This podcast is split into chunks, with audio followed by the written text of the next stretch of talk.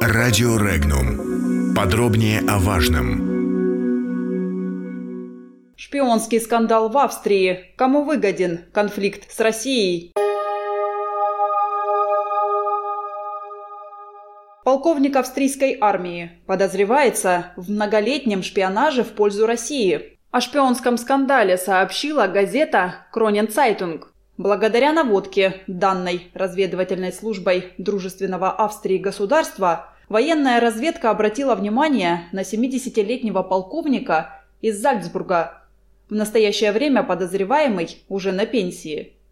По доступной информации из следственных кругов, подозреваемый начал свою разведывательную деятельность в пользу России в 90-х годах. Он раз в две недели якобы связывался с российским контактером по имени Юрий. Австриец передавал информацию о военно-воздушных силах Австрии, артиллерии, размещении войск. В последние годы его просили делать отчеты о миграционной ситуации в Австрии и предоставить подробные личностные профили высокопоставленных военных. Для передачи информации шпион использовал секретный шифр или спутниковую связь. Согласно имеющимся у следствия документам, в 2006 году подозреваемый решил выйти из игры, но его кураторы из России не позволили это сделать. Незадолго до провала он получил приказ уничтожить все компрометирующие материалы, однако австрийская контрразведка успела предотвратить это. За годы своей деятельности условный Штирлиц якобы получил от России 300 тысяч евро – по статье Уголовного кодекса Австрии «Поддержка военной разведки иностранного государства» ему грозит не более двух лет лишения свободы.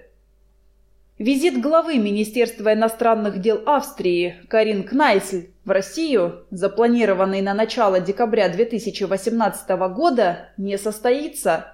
Поездка отменена в связи со шпионским скандалом, об этом сообщил канцлер Австрии Себастьян Курц на экстренной пресс-конференции в Вене.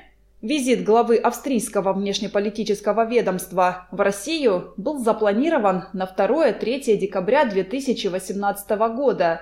Любой шпионаж неприемлем, в том числе российский шпионаж в Европе, заявил Курц. По его словам, Вена уже ведет обсуждение по этому вопросу с европейскими партнерами – Курц также заявил, что в Министерство иностранных дел Австрии вызван представитель российского посольства. Как пишет газета «Кронен Цайтунг», министр обороны Австрии вызвал российского военного атташе для объяснений. Эта шпионская деятельность против нейтральной страны абсолютно неприемлема. Этот случай доказывает, что даже после холодной войны нейтральные государства являются объектами шпионажа.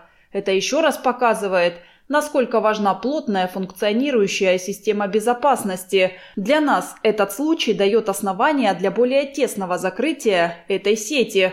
Контрразведка также продолжает развивать свой опыт в киберзащите, добавил глава Минобороны Австрии. То, что на фоне благоприятно развивающихся российско-австрийских отношений и в преддверии визита в Москву австрийского министра иностранных дел в Вене раскрыли некоего российского шпиона, вполне предсказуемо, считает обозреватель информационного агентства «Регнум» Михаил Демурин. Комментарии на фоне благоприятно развивающихся российско-австрийских отношений и в преддверии визита в Москву австрийского министра иностранных дел в Вене раскрыли некоего российского шпиона, вполне предсказуемо. Шпион, правда, какой-то странный. 70-летний, в отставке, э, но тем не менее, настоящий это шпион или не настоящий, пока будет оставаться под вопросом. Но произошедшее уже говорит о многом. В первую очередь о том, что у положительной направленности связи между нашими странами немало противников и вне Австрии, и в самой Вене. Об этом, впрочем, как мне думается, в Москве и так знали. А в австрийском МИДе и ведомстве канцлера что, не догадывались? Видимо, давление на австрийское руководство в данной связи было столь сильным, что оно сейчас вынуждено изображать особое возмущение. Между тем, разведка – это неотъемлемая составляющая международных отношений. Так всегда было и так будет. Другое дело, для чего служит разведка Если для того, чтобы создавать условия для дестабилизации других государств, это одно. Если для того, чтобы быть уверенным в том, что с их территории угроза интересам твоей страны не исходит, или ты эти угрозы контролируешь, другое. Но представляет ли для нас угрозу австрийские самолеты и пушки? Самолеты-то, может, и долетят до России, но пушки точно не дострелят. Не думаю, что канцлер Австрии Себастьян Курц, делающий акцент на том, что любой шпионаж неприемлем, настолько наивен. Да, Австрия нейтральная страна, но только в том смысле, что она не является членом НАТО. Австрия, однако, член ЕС.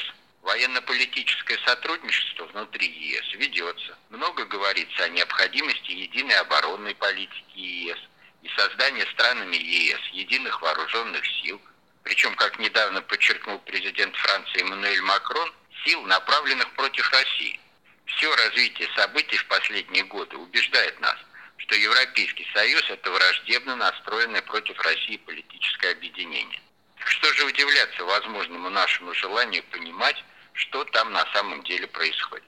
Если австрийцы будут нагнетать, то дело кончится, условно говоря, разоблачением некоего австрийского шпиона в России. Но лучше все-таки не австрийского, а американского, немецкого или французского. По принципу «кому выгодно» ноги у этого сюжета именно из этих стран растут.